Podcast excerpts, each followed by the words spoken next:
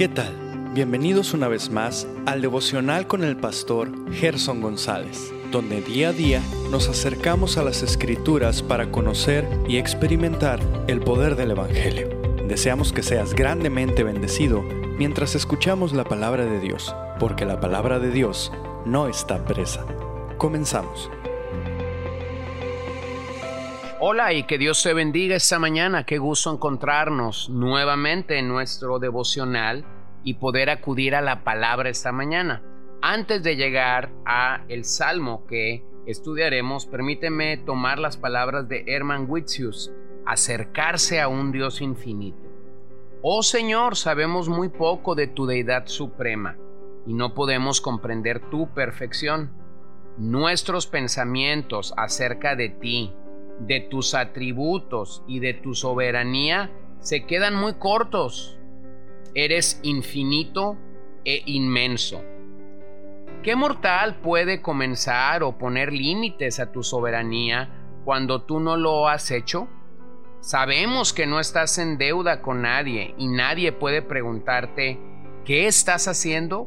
¿O por qué haces esto?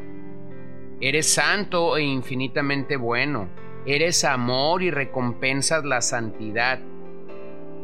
Que podamos reconocer cuán ignorantes somos y que eso encienda en nuestros corazones la visión para ser conscientes de nosotros mismos y luego contemplar algunos de tus infinitos atributos que nunca podríamos alcanzar por nuestra cuenta. Amén. Así que esta mañana yo quisiera que meditáramos en un salmo, un salmo maravilloso, como lo es completamente la palabra de Dios. Nos referimos al Salmo 130 y yo quisiera centrar nuestra atención en que este salmo nos enseña cómo debemos clamar desde la profundidad.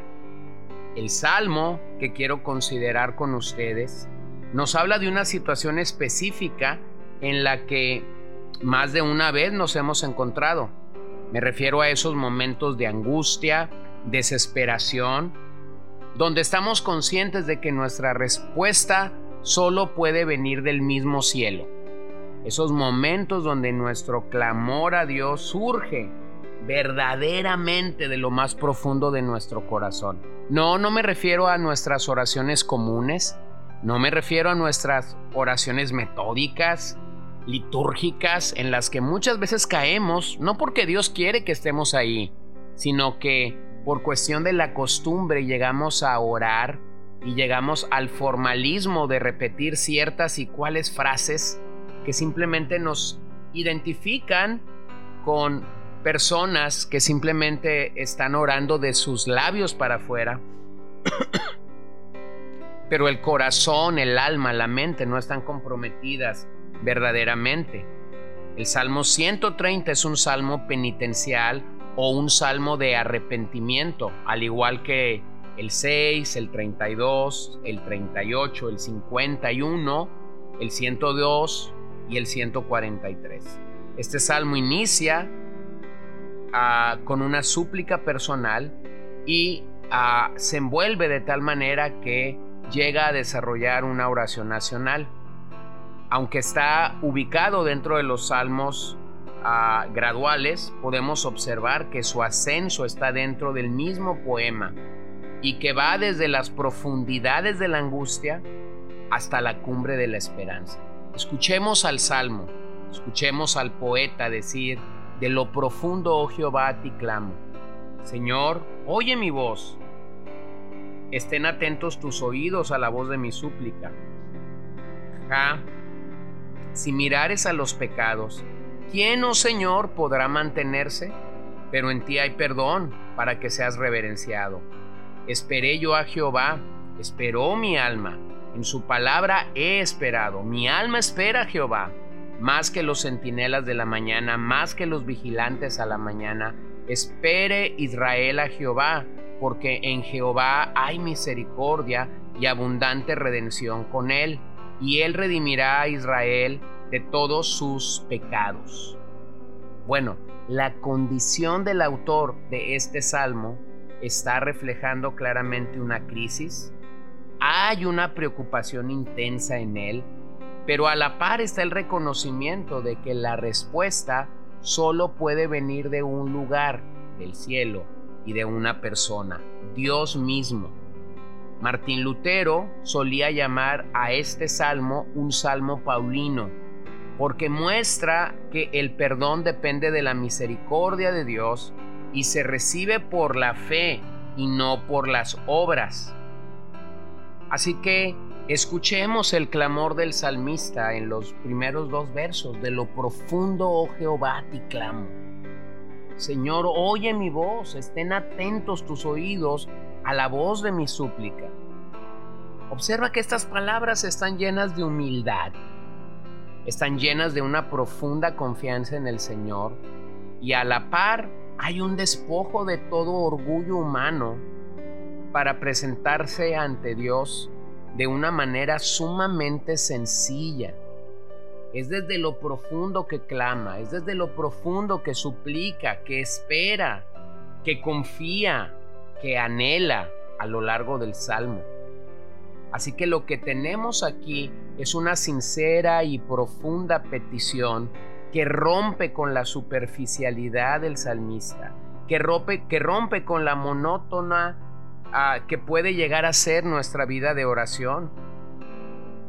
En aquellos días referirse a la profundidad del mar o de un abismo era una referencia directa al Seol. De acuerdo al Antiguo Testamento, el Seol era el lugar o la morada de los muertos. Así que el simple hecho de utilizar la palabra profundidad habla de una idea, por lo menos mental, acerca de este lugar. Esa profundidad bien puede referirse a tiempos de tribulación, de angustia, y la profundidad claramente a la que el pecado nos lleva. Así que de forma figurada nos muestra una profunda angustia en la vida del salmista aunque el salmista se encuentra aprisionado, él se presenta frente a Dios en el pleno reconocimiento de dónde viene nuestra suficiencia. El pecado siempre nos lleva a la autocompasión, nos lleva al martirio continuo de nuestros pensamientos, logrando así que el humanismo triunfe y tan solo nos centremos en nosotros mismos. Cuando la solución bien solo puede venir del Señor. Pero se requiere humildad y una vida de confesión delante de nuestro Señor. A veces cerramos al pensar que solo confesaremos nuestras faltas y nuestros pecados al Señor en una primera ocasión para obtener la salvación. Pero no sucede así con los creyentes. Los creyentes se distinguen por una vida de confesión a lo largo de su vida. Escucha lo que dice el Salmo 42. Y me hizo sacar del pozo de la desesperación, del lodo cenagoso, puso mis pies sobre peña y enderezó mis pasos. Así que el pecado debemos reconocer, siempre nos aleja de Dios. Siempre debemos recordar que no es la autoayuda, que no son los pensamientos positivos los que nos sacarán de allí, sino solamente el poder que Dios nos otorga para hacerlo. Es precisamente el clamor lo que nos hace ascender de la profundidad y mirar verdaderamente a Dios. Así que te animo a que puedas venir y clamar desde lo más profundo de tu corazón. Pero ahora vean el reconocimiento que el salmista está dando del perdón divino. Verso 3. Ja, si mirares a los pecados, ¿quién, oh Señor, podrá mantenerse? Pero en ti hay perdón para que seas reverenciado. El salmista comienza a dialogar con el Señor, haciéndole esta pregunta, ¿quién, oh Señor, podrá mantenerse?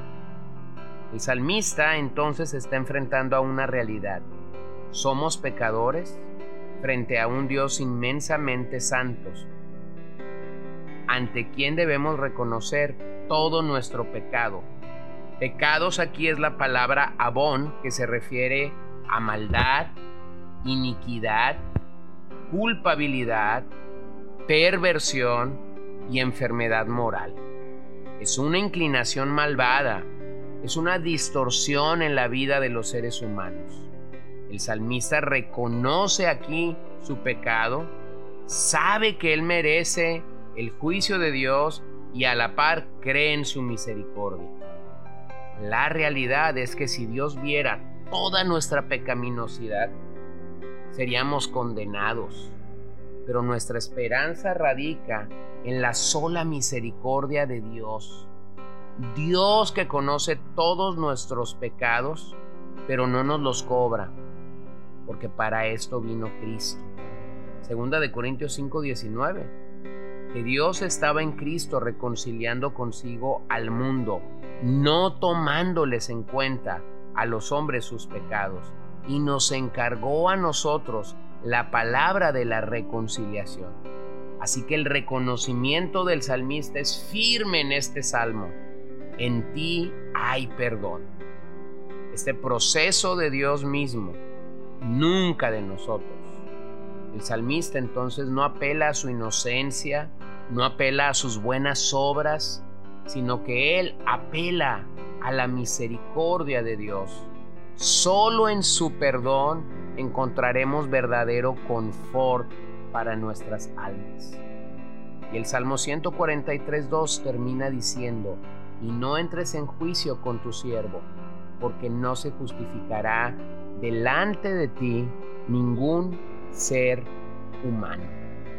Así que si nosotros nos anclamos en buenas obras, jamás tendremos la seguridad de su perdón. Así que si has venido confiando en tus buenas obras, en tus actos de benevolencia o de altruismo, deja de confiar en ellos delante de Dios, porque estos no te sirven para alcanzar la paz y la salvación que el Señor está deseando darnos a cada uno de nosotros. Vamos a orar. Señor, gracias te damos esta noche, esta mañana o esta tarde por tu fidelidad y tu amor rodeando nuestros corazones. Rogamos que tú seas en nuestras vidas, rogamos que tú seas en nuestros corazones y que nos permitas encontrar en ti la paz y la tranquilidad a la que el salmista está abogando en estos pasajes. Dios, que desde lo más profundo de nuestro corazón podamos clamar a ti y podamos encontrar el perdón que necesitamos. Lo pedimos en esta hora en el nombre de Jesús y te damos gracias en esta mañana, Señor. Amén. Gracias por acompañarnos el día de hoy. No olvides compartir este devocional con todos tus conocidos y recuerda que puedes seguirnos en Podbean, Spotify y Facebook como CCBN Los Mochis para que puedas escuchar todos los mensajes, los devocionales y también seguir nuestras transmisiones en vivo. Esperamos que nos acompañes el día de mañana. Que el Señor te bendiga.